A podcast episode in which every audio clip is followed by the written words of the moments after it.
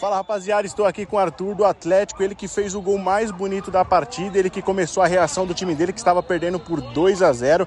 Ele fez o primeiro gol, diminuiu. Arthur, qual a importância não só desse gol para você, mas como para o time na partida? É, primeiramente uma boa tarde aí. O gol foi muito importante para a equipe, a equipe estava perdendo de 2 a 0 e através do meu gol consegui ajudar a equipe aí para a gente poder ter a reação e sair com a vitória hoje.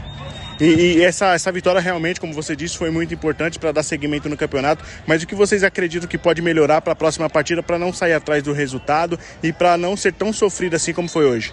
Eu acho que entrar ligado na partida, né? Faltou um pouco de atenção no começo da partida. A gente tomou dois gols, duas falhas.